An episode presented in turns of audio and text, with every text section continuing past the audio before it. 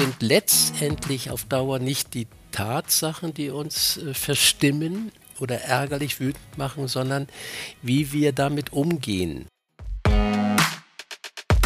Diese Folge zu Gast bei Strive Up Your Life ist eine Koryphäe aus der deutschen Verhaltenstherapie und Coaching-Szene. Jens Korsen. Vor mehr als 50 Jahren eröffnete der Diplompsychologe die erste verhaltenstherapeutische Praxis in Deutschland und ist heute einer der gefragtesten deutschen Business Coaches und mehrfacher Bestsellerautor. Jens Korsen war schon mal zu Gast bei Strive, nämlich in einer unserer ersten Masterclasses. Ich war damals schon hellauf begeistert und freue mich sehr, dass er nun auch für unseren Podcast seine Weisheiten mit uns teilt. Nach dem Zuhören fühle ich mich jetzt schon das zweite Mal wie nach einer richtig guten Therapiesession. Und wenn wir mal ganz ehrlich sind, können das, glaube ich, in der aktuellen Weltlage alle mal ganz gut gebrauchen. Unsere Herausgeberin Katharina Wolf hat mit ihm darüber gesprochen, wie wir uns trotz Multikrise, in der sich die Welt gerade befindet, glücklicher programmieren können, warum es sich lohnt, die Nachrichtensendungen ab und zu mal auszulassen, warum er den Tag gerne von einem Stuhl aus begrüßt und warum die Komfortzone auf Dauer unserem eigenen Glück im Wege steht. Ich bin Hanna Andresen aus dem Strive-Team und von mir gibt's vor dem Interviewteil immer einen kleinen Rundumschlag mit Wissenswertem aus der Wirtschaftswelt. Und damit geht's jetzt auch direkt los. Worth Knowing. Die Inflation steigt und steigt. Im September erreichte sie mit 10% den höchsten Stand seit etwa 70 Jahren. Und das macht sich auch auf den Sparkonten der Deutschen bemerkbar. Laut Tagesschau können immer weniger Menschen etwas auf die hohe Kante legen. Und laut Angabe des Instituts der deutschen Wirtschaft sieht sich aktuell nur noch jeder und jede Zweite in der Lage, regelmäßig Geld zu sparen. Ganze 67 Prozent der Befragten gaben an, durch die steigenden Energiepreise starken finanziellen Belastungen ausgesetzt zu sein. Hast du schon mal etwas von der App Gas gehört? Die macht jedenfalls aktuell ordentlich die Runde, vor allem in den USA. Dort stürmt sie aktuell laut T3N im App Store die Download-Charts und richtet sich dabei gezielt an Highschool-SchülerInnen. Und das Prinzip ist einfach. Es geht im Grunde darum, Umfragen über MitschülerInnen zu beantworten und ihnen Komplimente zu machen. Es gibt schon einige Nachahmer, auch in Deutschland. Wir warten mal ab, wie sich das Ganze entwickelt und ob Gas vielleicht sogar schon den Hype um die BeReal App ablösen könnte. Hast du schon mal deine Kontaktdaten wie deine Handynummer oder E-Mail-Adresse mit Meta geteilt? Tja, wenn nein, könnte es aber trotzdem mit hoher Wahrscheinlichkeit sein, dass der Konzern deine Daten hat. Laut Handelsblatt werden NutzerInnen der Dienste Facebook, Instagram und Messenger nämlich gerne dazu ermuntert, ihre Kontakte mit dem Konzern zu teilen. Auch wenn die Kontakte die Dienste selbst gar nicht nutzen. Es gibt allerdings ein Tool, mit dem du herausfinden kannst, ob deine Daten bei Meta gespeichert sind. Das Tool gibt es schon ein bisschen länger. Es wussten bisher nur einfach viele nicht, dass es existiert. Vermutlich, weil Meta mit der Info eher zurückhaltend umgegangen ist. Das Handelsblatt hat berichtet und eine praktische Anleitung, wie du zum Tool kommst und die Löschung deiner Daten beantragst, veröffentlicht. Diesen und alle weiteren Artikel verlinke ich euch wie immer in den Show Notes. People of Interest. Verena Balsen hat auf LinkedIn ihren Abgang als Chief Mission Officer beim Kekshersteller Balsen verkündet. Und das mit sehr emotionalen Worten.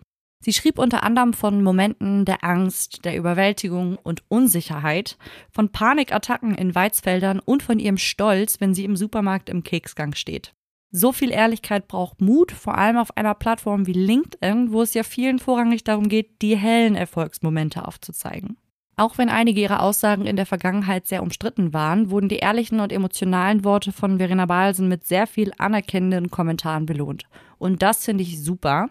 Schließlich kommen wir erst mit einer emotionalen Offenheit und Verständnis füreinander zu einem gesunden Miteinander. Wohin es Verena Balsen verschlägt, weiß sie noch nicht und gönnt sich nach ihrem Abgang Ende diesen Jahres erstmal eine wohlverdiente Pause.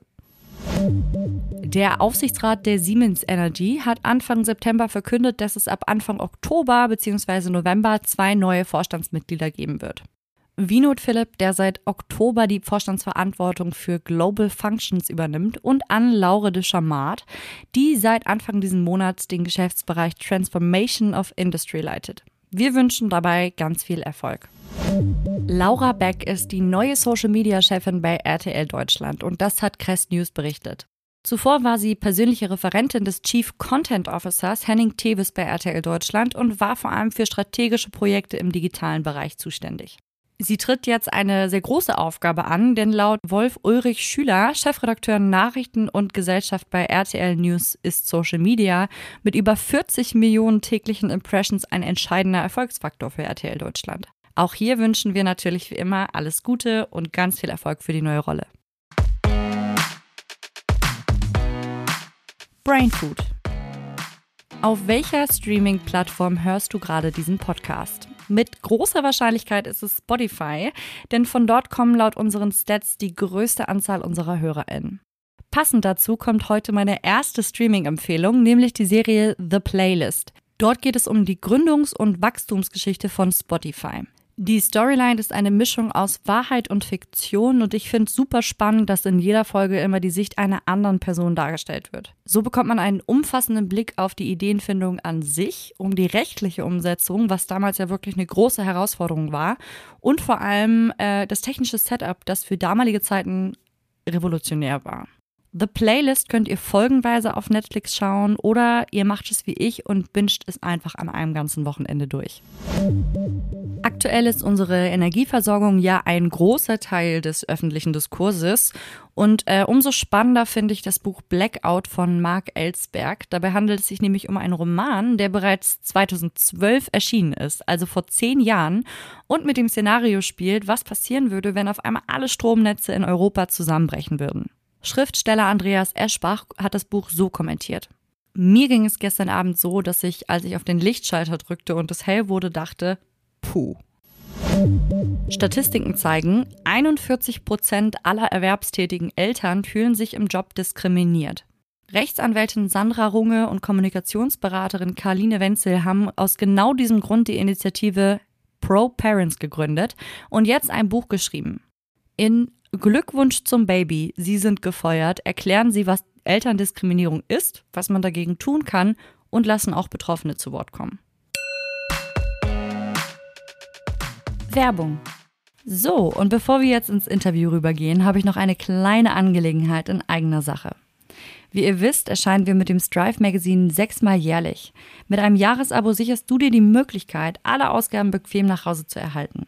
Und top bekommst du das E-Paper zur neuesten Ausgabe eine ganze Woche vor offizieller Erscheinung in dein digitales Postfach. Im Jahresabo inbegriffen sind außerdem zwölf jährliche Masterclasses, also intensive Learning Sessions mit ExpertInnen aus allen möglichen Bereichen der Wirtschaft. In unseren kommenden Masterclasses lernst du zum Beispiel, wie du herausfindest, welche Karriere wirklich zu dir passt, wie du souveräner präsentierst, woran du einen Burnout erkennst und vor allem, wie du ihm vorbeugen kannst. Werde jetzt Teil der Strive Community und profitiere sofort von allen Vorteilen. Den Link dazu findest du in den Show Notes. Ende der Werbung. Mein nächster Gesprächspartner ist äh, ganz vieles. Therapeut, Berater, Top-Coach und Bestseller-Autor. Deswegen nennen ihn manche sogar Guru. Er hat so tolle Bücher geschrieben wie Der Selbstentwickler oder jetzt hat er ein neues Buch vor einiger Zeit geschrieben, das heißt Lieben. Das große Gefühl ist in Wahrheit eine Haltung, ist der schöne Untertitel. Und das beschreibt eigentlich sehr gut, wie Jens Korsen auf diese Welt blickt. Wir sprechen heute im Podcast darüber, ähm, dass wir alle glücklicher werden können, wenn wir aufhören zu jammern und selbstbestimmt durchs Leben gehen. Und wir besprechen mit ihm natürlich ganz genau, wie wir das hinbekommen, wie wir vom Denken ins Tun kommen. Und deswegen jetzt ab rein ins Interview. Lieber Corson, wir befinden uns tatsächlich mitten in einer Multikrise und der Mental Load, wie man ihn ja so schön nennt, ähm, steigt jeden Tag. Die Menschen sind draußen gefühlt immer überforderter, gestresster, aggressiver. Auf jeden Fall in meiner Wahrnehmung als früher. Was pa passiert da gerade in unserer Bevölkerung? Naja, wir müssen uns klar machen, dass ähm, wir letztendlich daran beteiligt sind, wenn wir immer panischer werden. Oder so mein mein Codewort für, für schlechte Laune oder auch für aggressiven Umgang ist äh, der Verstimmte. Ne? Also wenn ein Mensch verstimmt ist, wenn ihm das nicht alles passt, es ihm alles gegen den Strich geht, dann hat er auch keinen Raum mehr, mehr für Freude.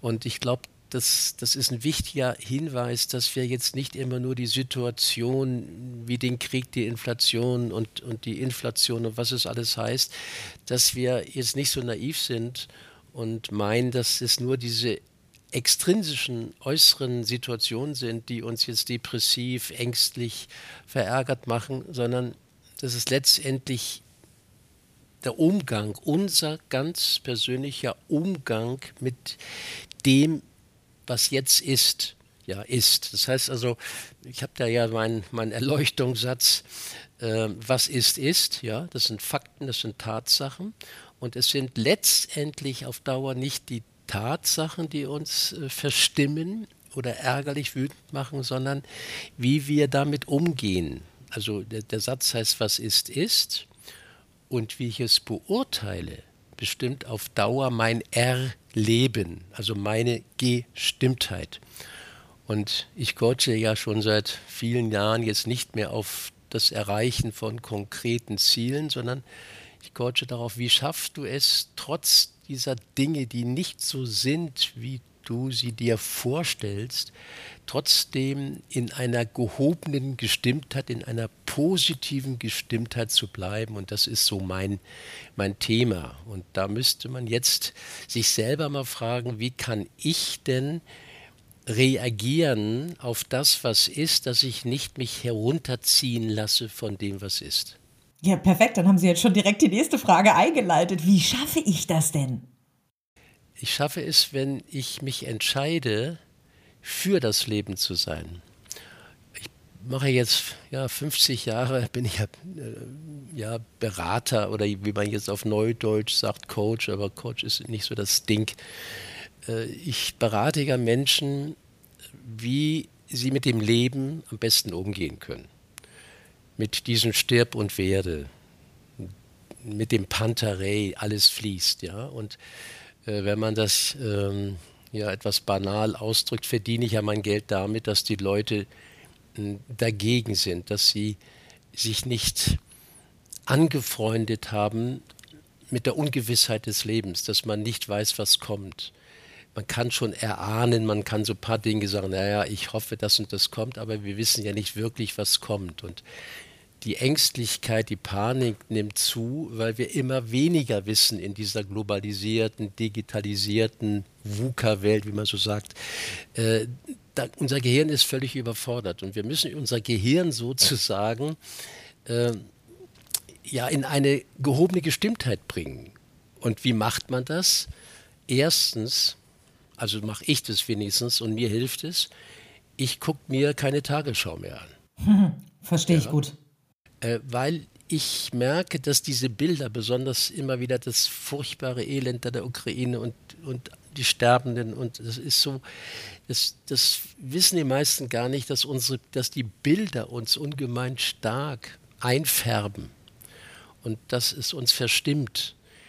Das ist, die Nachrichten sind natürlich auch nicht so toll, aber sie sind wenigstens keine Bilder, die, die Kinder, unsere Kinderwelt, unsere Gefühlswelt äh, wird ja stark über Bilder bestimmt. Und natürlich, wenn ich äh, im, im, im, Auto sitze oder höre ich natürlich Nachrichten oder ich gucke auch mal eine Überschrift in der Zeitung an. Aber ich zwinge mich und ich muss wirklich sagen, am Anfang war es ein Zwingen. Weil ich hatte mir so angewöhnt, vorm Schlafengehen noch mal die, die Weltnachrichten durchzuschauen. Und das habe ich wirklich so einen Entzug gehabt, eine Woche dachte ich, ach, ich würde schon mal ganz wissen, was läuft denn da, was ist denn da wieder los in der bösen Welt. Und ich habe aber gemerkt, dass es mich überhaupt nicht weiterbringt. Also ich frage mich manchmal so, ja, als Selbstentwickler, ne, der sich entschieden hat, am Leben zu wachsen und nicht zu verzagen, frage ich manchmal, bringt mich das eigentlich weiter, was ich hier mache, auf meinem Weg zur Zufriedenheit oder in Frieden zu sein? Und dann stelle ich fest, nein, das schadet mir. Mir schaden äh, diese permanenten Nachrichten über das Leid, über den Tod, über die Armut. Ich, ich will damit nicht sagen, dass wir die Augen verschließen. Das ist ja ein Blödsinn. Aber dass wir uns nicht emotional so einlassen. Und das Zweite wäre, dass, das mache ich auch selber am Stammtisch, habe ich den Vorschlag gemacht, wir reden nicht über Politik, wir reden nicht über die Gemeinheiten, sondern jeder erzählt, was er Schönes erlebt hat, dass man die Verantwortung dafür übernimmt, über was man redet.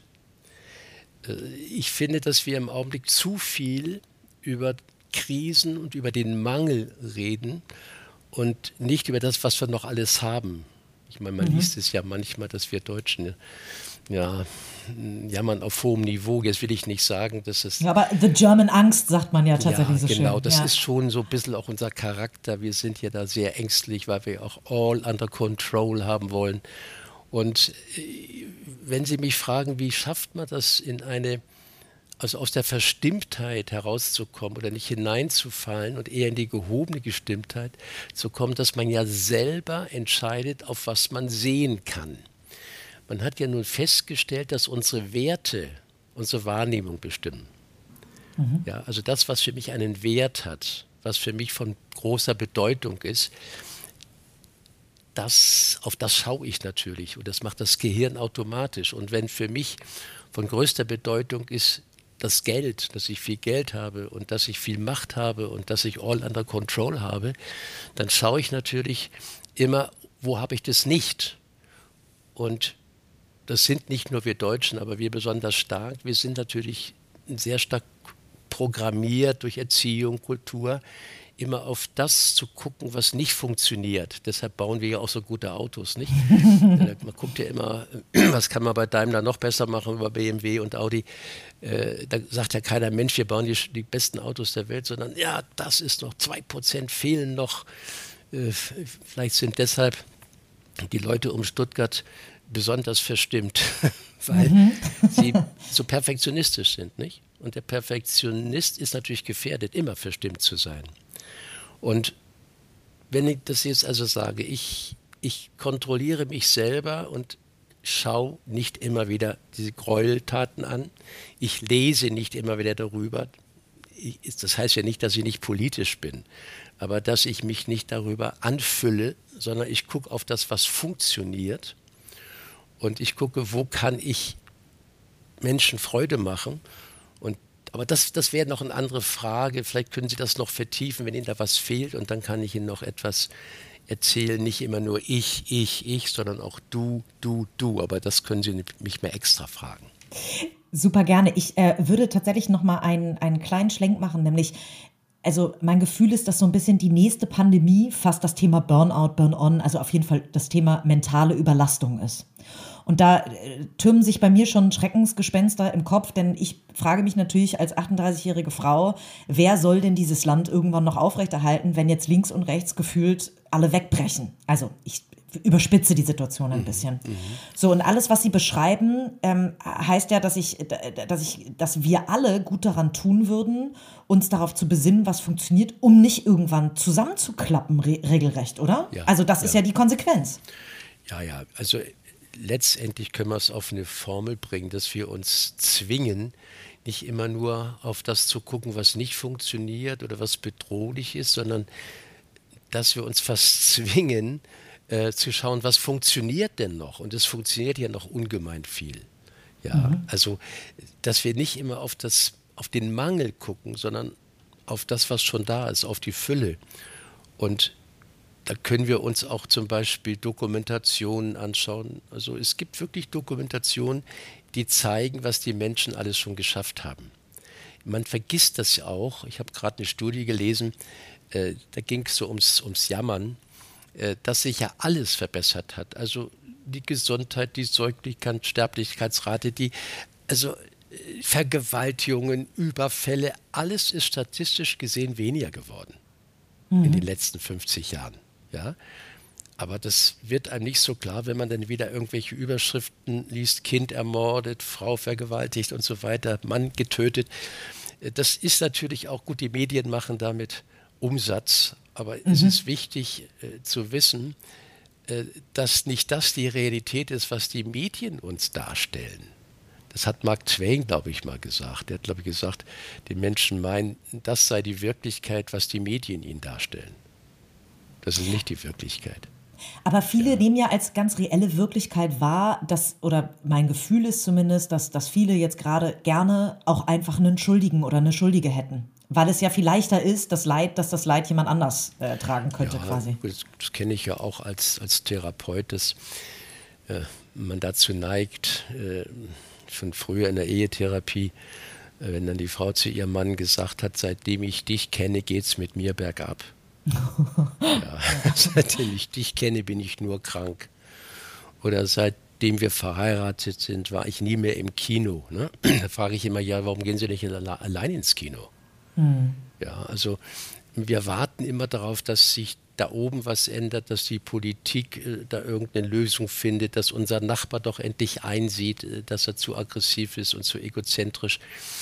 Darum habe ich ja die Idee des Selbstentwicklers äh, mir ausgedacht, mhm. weil der Selbstentwickler eben ganz tief versteht, dass er verantwortlich ist für sein Erleben, für seine Gestimmtheit, dass er seine Gitarre sozusagen auf das Stirb und Werde, auf das permanente, auf den permanenten Wandel, dass er aufgerufen ist, sich darauf einzustellen und seinen Beitrag zu verändern, also seinen, seinen gedanklichen Beitrag zu dem, was ist.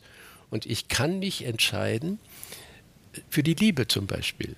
Ja, ich habe mein letztes Buch heißt ja Lieben und der Untertitel äh, die das große Gefühl ist in Wahrheit eine Haltung.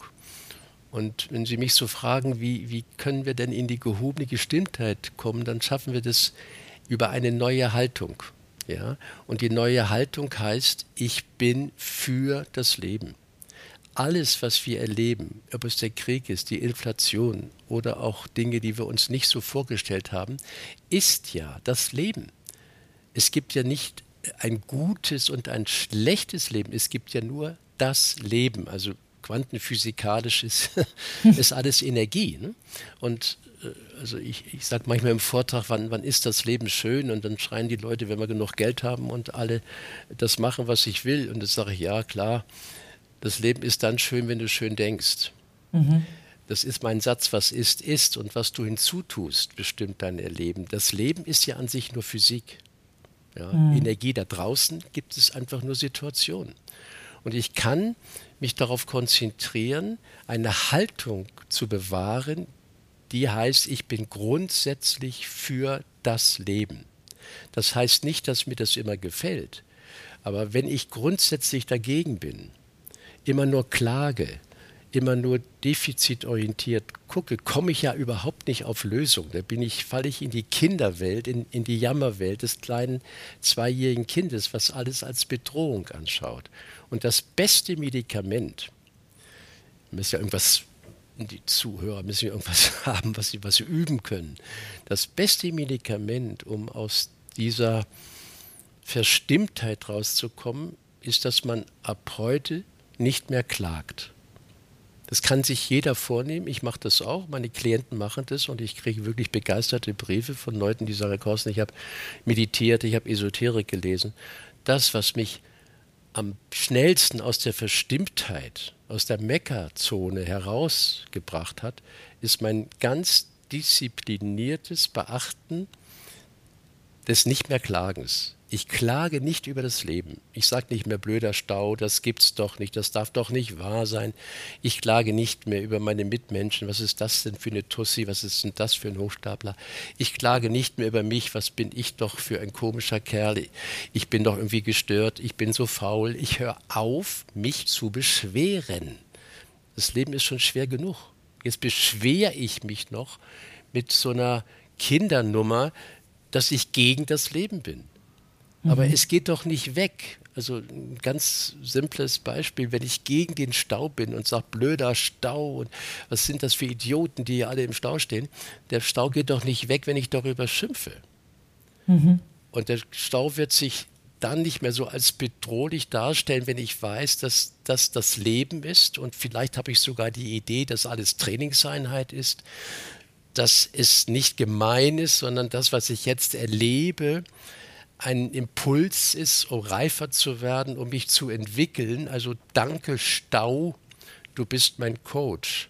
Danke Partner, äh, dass du nicht so bist, wie ich es mir vorgestellt habe. Jetzt kann an dir wachsen. Ich will jetzt nicht gerade sagen, danke Inflation oder ja, äh, aber ja. auch das hat im Nachhinein vielleicht sogar seinen Sinn, dass wir das habe ich ja damals nach dem Krieg sogar noch fast miterlebt, bin ich ja Jahrgang 42, ähm, dass das auch einen Sinn hatte, sich äh, mal wieder auf die Werte zu besinnen, auf das, was wirklich von Bedeutung ist. Und es kann sein, dass wenn wir ein bisschen frieren und alle ein bisschen weniger verdienen, äh, das heißt ja noch nicht, dass wir alle gleich sterben. Ja, das heißt auch nicht, dass wir gleich alle unglücklich werden müssen. Es kann sogar sein, dass wir dann dankbarer sind, wenn wir das in ein, zwei Jahren dann wieder so ähnlich haben wie vielleicht vorher. Also ich glaube, diese Panik ist sehr stark selbst gemacht und äh, wenn man sich in Gruppen trifft, sollte man wirklich sich vornehmen zu sagen, wir reden jetzt nicht permanent über Putin und über Inflation und über die Blöden da oben, die keine Ahnung haben, sondern wir reden über das, was wir an Schönem erlebt haben und wie mein Kind sich gefreut hat äh, auf der Schaukel und wie wir gelacht haben. Und äh, ich habe jetzt gerade von einem Freund so ein, so ein Filmchen geschickt bekommen auf YouTube. Äh, da springen einfach zwei Männer Hand in Hand in so einen großen äh, Laubhaufen. Und dann springen die Hunde hinterher und dann die Kinder. Und das ist so wahnsinnig lebenslustig, wie die immer in diesen Laubhaufen, dieses Herbst, schöne Herbstlaub, und wie die darin verschwinden. Und das ist eine solche Lebenslust, äh, so wie ich vor kurzem eine Katze beobachtet habe, die einfach hochgesprungen ist vor lauter Lebenslust. Und ich finde, äh, auch das könnte man sich mal überlegen, dass es toll ist, dass wir noch leben. Hm. Das klingt jetzt so ein bisschen blä, blä ja, aber äh, man kann doch froh sein, dass man noch diesen herrlichen Herbst erlebt und, und dass man die Sonne noch spürt und dass man sich auf das konzentriert, was man hat. Und wenn es auch nur ist, dass ich noch lebe, weil ich habe einen Freund, der stirbt gerade. Und wir haben dann immer sehr, sehr tiefe Gespräche, wo er sagt, mein Gott, äh, musste ich diese Krankheit kriegen, um aufzuwachen und um dankbar zu sein für mein Leben an sich, nicht das Leben in Reichtum und in Glück, sondern einfach nur für das einfache Leben. Und wenn ich dann auch noch das, die Bewusstheit habe, das dankbar hinzunehmen, dann sind wir alle nicht in dieser Panik. Aber das ist natürlich auch nur meine Idee. Aber wenn Sie mich fragen, ich bin ja einer, der immer die Leute berät und darüber nachdenkt, dann weiß ich, dass das über eine Haltung geht und nicht über Statistiken und Wirtschaftsdaten. Naja, und am Ende stützen Sie ja auch den Satz, den, das, ist ja ein, das ist ja ein altes Sprichwort, die Angst ist kein guter Berater. Das ist ja Nein. genau das, was Sie sagen. Stimmt. Äh, und es, es, erzeugt immer mehr Panik. Mhm. Also letztendlich geht es darum, dass ich verantwortlich bin für meine Gestimmtheit, dass ich meine Gitarre auf das Stirb und Werde, auf das alles kommt und geht einstelle und nicht es persönlich nehme, wenn das Leben nicht so ist, wie ich es mir vorgestellt habe. Und ich meine, wir hatten schon ein relativ bequemes Leben und jetzt, jetzt kam mal Covid und jetzt kommt das. Das ist jetzt schon für uns verwöhnt, ist es schon eine Bedrohung. Aber auf die Dauer werden wir mental stabiler mit diesen Dingen umzugehen und werden mehr feiern, äh, wenn Dinge mal funktionieren. Mhm. Was glauben Sie denn, wie lange dauert das noch oder wie lange dauert das bei Menschen insgesamt, auch gerade Muster aufzubrechen? Also das heißt, dass diese mentale gefühlte Überlastung und Belastung zu einer mentalen Stärke irgendwann vielleicht auch werden kann das Warten darauf bringt nichts. Es ist wichtig, dass ich hatte man befürchtet, sich, dass Sie das sagen. ja, leider. Ne? Also das Warten erhöht höchstens noch die Angst oder die Wut auf die anderen, die es nicht bringen, sondern es kommt darauf an, dass man letztendlich sein Gehirn trainiert. Also wenn ich das mal genau formuliere, sind wir gar nicht solche großen Angsthausen, Hasen, sondern unser Gehirn ist ängstlich, mhm. weil unser Gehirn ist ja auf Überleben programmiert, nicht auf Glück. Das Gehirn kümmert sich nicht um Glück, sondern Überleben, Vermeidung von Unlust, Maximierung von Lust. Das ist das Thema. Und man könnte auch heute, gerade weil alles so, so wenig unter Kontrolle ist und dass man nicht weiß, was kommt, könnte man sein Gehirn trainieren, indem man sich vornimmt, ich mache jeden Tag mal was anderes. Ja, ich gehe mal in eine andere Kneipe, ich esse mal was anderes, ich fahre mal woanders in Urlaub. Äh, ich, ich mache irgendwas anders als sonst, damit ich aus dieser, aus dieser Kruste rauskomme. Weil je mehr wir in so einer Pseudo-Geborgenheit unserer Gewohnheiten sind, desto stärker werden wir uns bedroht fühlen von Veränderungen. Und das, was ja letztendlich uns so fertig macht, ist die Veränderung. Wenn wir aber mhm. jetzt unser Gehirn trainieren und jeden Tag so Ketten durchbrechen, also das äh, mal was anderes zu tun als sonst, das sind Kleinigkeiten, einen anderen Weg zur Firma gehen, äh, was ich vorhin schon gesagt habe, was anderes anzuziehen, mal ein bisschen mutig zu sein. Äh, den, ja, die Komfortzone ein bisschen zu verlassen, ne, ja, am Ende. Klar, ja. letztendlich ja. wissen das alle. Ich meine, es ist alles bekannt. Das, was mich ja eher fasziniert, ist, wie man vom Wollen zum Tun kommt. Vom Erkennen zum Wollen, da können Sie ins Internet nachschauen, da steht alles Schlaues drin. Ne? Also auch wenn ich Vorträge halte, sage ich häufig, mein Gott, warum stehe ich eigentlich noch hier? Ist doch alles bekannt. Ja, das könnt ihr in jedem Buch nachlesen, in jedem Internet. Ich sage euch doch nichts Neues. Das Einzige, was ich vielleicht als USP habe, so als, als Einzigartigkeit, dass ich 50 Jahre berate und aus meiner Erfahrung das etwas unterhaltsam erzählen kann und die Leute vielleicht emotionalisiere und dass sie vielleicht irgendwas mitnehmen, weil sie gelacht haben und dann vielleicht mal auch ihre Mechanik von außen mal ein bisschen belächeln können und sagen, mein Gott, ja, also das ist ja alles hier nur mein Gehirn, was ängstlich ist. Ich kann mein Gehirn beobachten und in dem Augenblick, wo ich sehe, wie mein Gehirn in Panik gerät, kann ich auch mir vornehmen, ein paar tiefe Atemzüge zu machen oder ich kann auch mal lernen, äh, auf den Fluss zu gucken oder zu meditieren, also dass ich selber was tue für meine Ruhe und nicht darauf warte, dass Herr Scholz irgendeine gute Idee hat, wie ich wieder ruhig werde. Und Sie haben da ja noch eine ganz besondere Übung, die ich bei Ihnen gelernt habe. Sie stellen sich jeden Morgen auf einen Stuhl. Jetzt müssen Sie doch mal allen Zuhörerinnen und Zuhörern erklären, warum. Ja, das ist, das ist so meine, meine Paradedisziplin. Das mache ich seit 20 Jahren, dass ich äh, nach dem Aufwachen mich auf den Stuhl stelle, meine Hände leicht ausbreite und sage Willkommen Tag. Der kommt ja sowieso. Also es ist besser, wenn ich mich mit dem gleich mal anfreunde. Ja, Willkommen Tag und dann kommt aber dieser Satz, philosophische mich der stärkste für Antidepressionen, also gegen Verstimmung. Willkommen Tag, ich erwähle dich mit allem, was du bringst. I choose it und nicht I take it. Nicht? Also mhm. ich nehme Haltung an. Äh, ich wache sozusagen zum zweiten Mal am Tage auf. Ich werde mir bewusst über mich und weiß, dass das Leben so läuft, wie es läuft und dass es meine Stellungnahme ist, die letztendlich meine Stimmung erzeugt. Und wenn ich jetzt die Möglichkeit schon erwählt habe, dass ich heute in den Graben rutsche. Ich bin mit meinem Auto vor zehn Jahren mal bei Glattas in den Graben gerutscht und hatte eine Stunde vorher auf dem Stuhl gestanden. Willkommen Tag, ich erwähle dich mit allem, was du bringst ich bin ein Selbstentwickler, die Situation ist mein Coach. Das ist so mein Credo. Und während ich da reingerutscht bin, habe ich wirklich, gut, ich bin da langsam reingerutscht, habe ich wirklich denken können, Edge Badge, ich habe das heute Morgen schon als Möglichkeit erwählt. Hm. Also wenn das Schicksal kommt, bin ich schon da sozusagen. Wenn man das trainiert, also ich benutze das wirklich täglich, weil ist ja klar, wenn ich das jeden Tag mache, dann habe ich natürlich ganz kurz, wie, wie jeder Mensch, erstmal so einen kleinen Adrenalinstoß, wenn irgendwas nicht so ist, wie ich es mir vorgestellt habe. Dann nehme ich Haltung an, das von dem ich schon gesprochen habe, Haltung. Ich gehe nach oben, also richtig so mein, mein Kreuz, also mein, meine Wirbelsäule mache ich gerade, Menschwerdung sozusagen. Und dann denke ich, bestimmt ein, zweimal am Tag, das gehört dazu. Das ist mhm. das Leben. Mhm. Dafür habe ich mich heute Morgen ja schon als Möglichkeit erwählt. Und dann kommt eben der sportliche Satz, die Situation ist mein Coach. Ich ersetze dann mein Jammern, das darf doch nicht wahr sein, das gibt's doch nicht, mal sind die da oben gemein.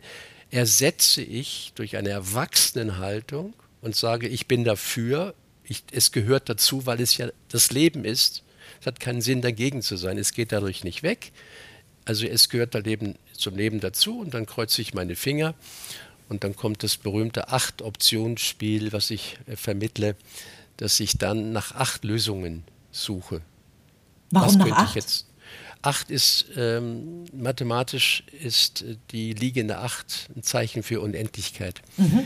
Äh, wir haben unendliche Optionen. Wenn wir aber im Kind-Ich sind, ängstlich sind, dann diktiert das Gehirn und dann haben wir nur zwei, drei Mechanismen, wie wir auf Bedrohung reagieren. Das ist Raufen, also aggressiv sein, ne, was wir heute ja sehen, ganze mhm. Beschimpfungen.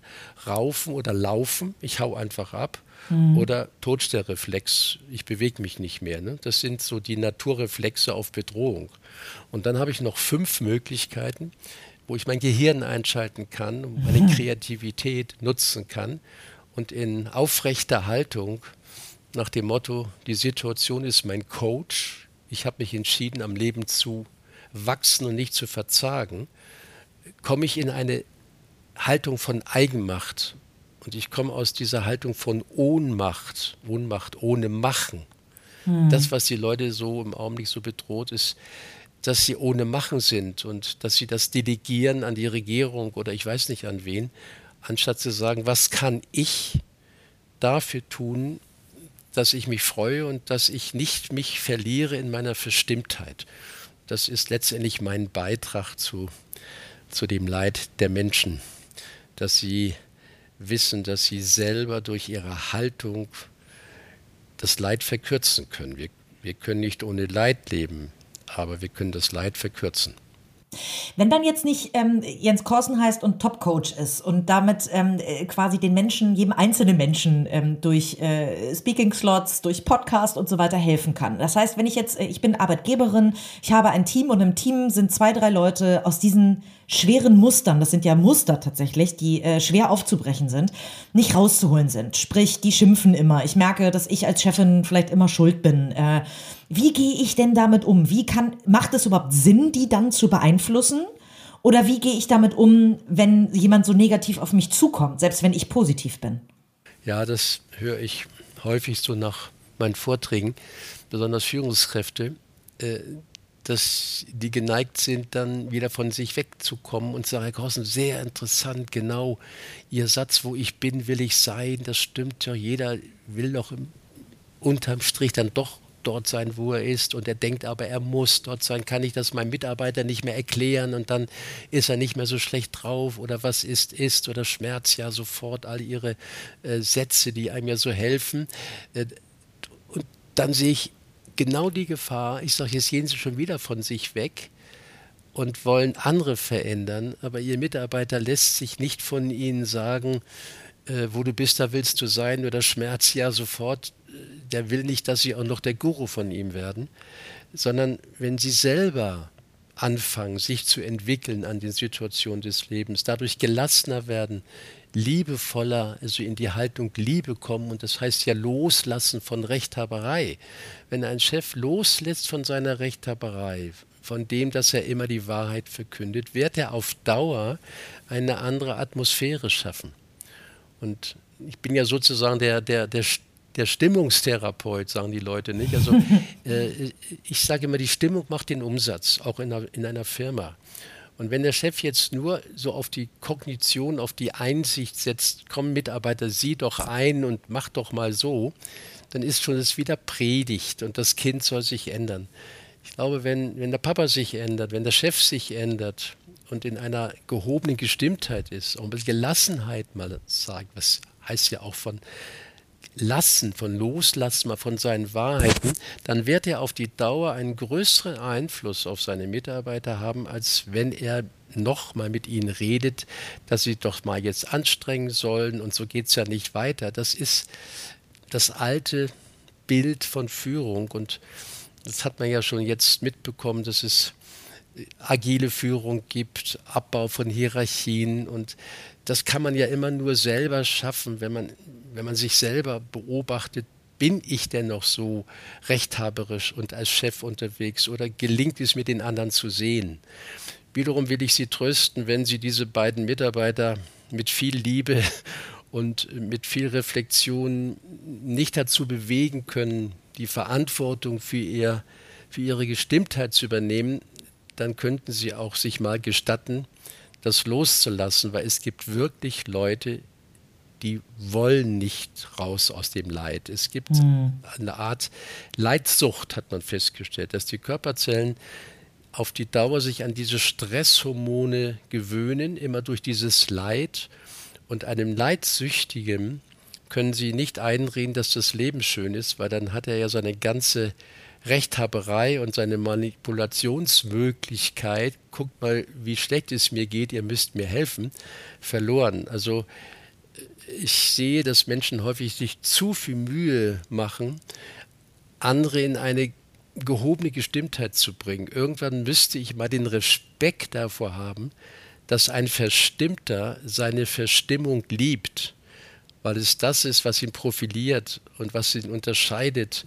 Und da wird er sich nicht rausholen lassen. Also irgendwann zu merken, ich höre auf, Menschen ungefragt helfen zu wollen. Die wollen es nicht wirklich. Und da muss man eben hin, genau hingucken. Ist einer leidsüchtig oder kann ich ihm noch helfen? Gibt es denn Leute, die Sie nicht geknackt kriegen, frage ich mich gerade? Ja, selbstverständlich. Ja, also okay. wenn Sie die Gaußsche Normalverteilung kennen, das sind ja so die 80 Prozent, nimmt man an, ticken noch so einigermaßen in der Norm. Mhm, mh. Obwohl ich immer begeistert bin von meiner Idee, dass jeder seinen Hau hat. Und dass das auch ganz schön charmant ist und dass wir Psychologen bloß nicht meinen, dass wir den Hau der Einzelnen wegkriegen müssten. Mhm. Das Leid könnte man wegkriegen durch Bewusstheit. Und in der Gaußschen Normalverteilung sind 80 Prozent noch ungefähr in der Norm, da sagt man so nach Freud früher noch arbeits- und genussfähig. Und dann gibt es 10 Prozent links, die sind vielleicht traumatisiert, haben furchtbare Erlebnisse und, und dann die anderen 10 Prozent rechts, äh, die nicht mehr wollen und den Stecker rausgezogen haben und ihr eigenes Ding da machen und auf keinen Fall in die Norm wollen. Ich kann mit meinen Gedanken, die ja dann auch etwas mit Philosophie zu tun haben und mit Reflexion, äh, maße ich mir nicht an, jeden zu erreichen. Also ich kann natürlich mit denen besonders gut arbeiten, die doch etwas geübt im Denken sind. Ne? Also etwas mhm. in, in, in, in, ihrer Erwachsenenwelt leben. Äh, da gibt es aber wirklich tolle Kollegen, äh, die dann sehr viel Geduld haben, sehr viel Liebe haben und sich mit einem Autisten, also der dann zu den 10 Prozent vielleicht links gehört, sich so lange befassen, bis der wirklich nach zwei Jahren irgendwie Kontakt aufnimmt. Da habe ich großen Respekt davor. Ich bin aber so von, von meinem Wesentlichen her, bin ich eher sportlich und philosophisch unterwegs und bin nicht unbedingt der, der zwei Jahre ohne Erfolg arbeiten will, wie das viele schaffen. Mhm. Was ist denn, also jetzt muss ich, wir sprechen zwar schon wieder eine halbe Stunde, die Zeit mit Ihnen verfliegt immer so, das ist irre, aber ich muss gerade, nachdem ich Ihnen im Vorgespräch, habe ich Ihnen ja schon erzählt, tatsächlich, dass ähm, Sie mein Leben auf jeden Fall verändert haben. Ich sitze jetzt häufig im Stau, fange an, mich zu ärgern, muss an Sie denken, laut lachen und sage mir dann einfach nur, das habe ich mir anders vorgestellt. Muss nochmal laut lachen und dann ist der Stau schon nicht mehr so schlimm. So haben Sie wahrscheinlich ganz viele Leben äh, total beeinflusst und uns alle ein bisschen freudiger äh, gemacht. Was würden Sie denn sagen, sagen, ist Ihr persönlich größter Erfolg als Coach, als Berater, als mm, Begleiter? Das, ja, das höre ich in den, ja, in den Feedbacks, aber auch viele Leute schreiben mir ja auch auf meine Bücher, äh, gerade auf das Letzte, auf Lieben oder auch das Kostenprinzip oder der Selbstentwickler, dass ähm, komisch, wenn ich mich jetzt selber so rausstelle, aber vielleicht ist es so meine, mein Humor, dass ich Klienten nicht so das Drama des Lebens vorspiele und das dann noch auf ihre Dramageschichten eingehe, sondern dass ich irgendwie die Kurve kratze, das auch mal ein bisschen mit einem Zwinkern zu sehen, aus, aus einer anderen Warte, aus einem anderen Blickwinkel. Also einer hat mir mal gesagt, ich sei sein, was hat er gesagt, sein Lachtherapeut, ja.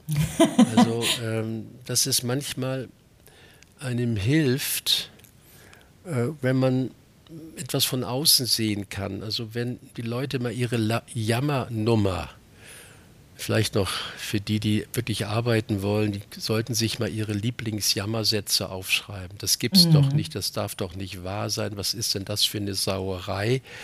Ja, vielleicht haben sie dann so die zehn Jammersätze gesammelt und dann sollten sie die durchnummerieren und wenn sie dann wieder sagen, das darf doch nicht wahr sein, dann ist das vielleicht Nummer drei und dann sagen sie nur noch drei.